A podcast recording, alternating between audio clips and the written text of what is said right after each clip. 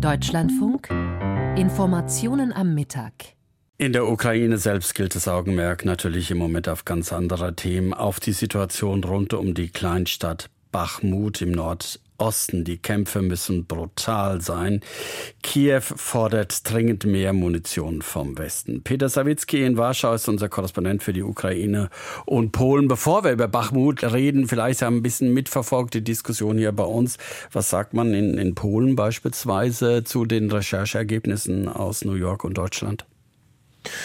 Ja, der Blick nach Polen, Herr Meurer, ist interessant, weil der doch einen deutlichen Unterschied in der Perspektive offenbart. Das Thema wird hier, diese Recherchen, die werden hier, über, über sie wird berichtet, faktisch berichtet, aber doch mit einer spürbaren Distanz. Also Stand jetzt, Stand heute Mittag gibt es keine nennenswerten Kommentare beispielsweise in den großen Medien. Wenn man durch die Fernsehkanäle äh, sich durch, durch wenn man die Fernsehkanäle sich anschaut, da ist in den großen Nachrichtensendungen in der Regel überwiegend hier in Politik, in politische Themen an erster Stelle ein Online-Medium, ein großes, das erinnert in diesem Zusammenhang an äh, schwedische Ermittlungen, die ja parallel dann auch laufen, wonach es heißt, man wisse wahrscheinlich, was passiert ist, aber ohne da in die Details zu gehen, also da auch keine, keine Leaks, die da vorhanden seien.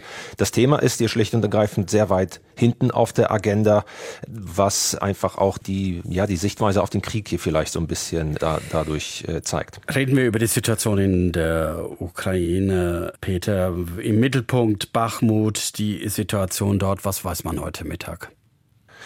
Dass die Lage sicherlich weiter schwierig ist. Äh, ähm, zu, zum einen aus ukrainischer Sicht. Es ist ja von Verlust auf beiden Seiten massiv die Rede seit vielen Tagen und Wochen. Auf russischer Seite wohl deutlich höher, einfach durch diese Art der Angriffswellen, die da vonstatten gehen, ohne Rücksicht auf Verluste, äh, wo dann sehr viele Menschen, Soldaten auf einmal auf die ukrainische Verteidigung geschickt werden, äh, die sich dann dagegen zur Wehr setzen muss. Darüber ist schon oft berichtet worden, aber das ist auch etwas, was wir von vor Ort immer wieder wieder gehört haben, dass das tatsächlich so ist. Es gibt wohl derzeit keine nennenswerten Verschiebungen. Das ist das, was man zum Beispiel auch aus ukrainischen, russischen Telegram-Quellen ähm, herauslesen kann.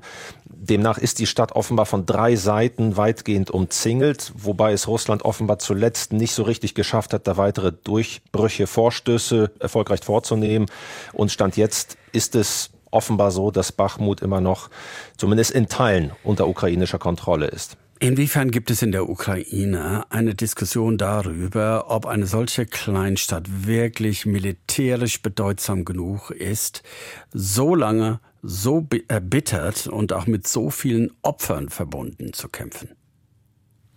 Die gibt es in jedem Fall und äh, auch der Präsident Volodymyr Zelensky scheint da Erklärungsbedarf zu sehen. Er hat jetzt aktuell CNN, dem äh, bekannten Moderator Wolf Blitzer, dort ein Interview gegeben, das, soweit ich das gesehen habe, heute in voller Länge ausgestrahlt wird, aber wo schon Kernaussagen verfügbar sind. Und demnach hat Zelensky gesagt, dass wenn man Bachmut einfach so aufgeben würde, dann wäre der Westen, äh, der Weg Richtung Westen für Russland sozusagen frei in Richtung der weiteren äh, größeren Städte in der Region Donetsk und Russland brauche auch aus Propagandagründen für das eigene Publikum einen Erfolg.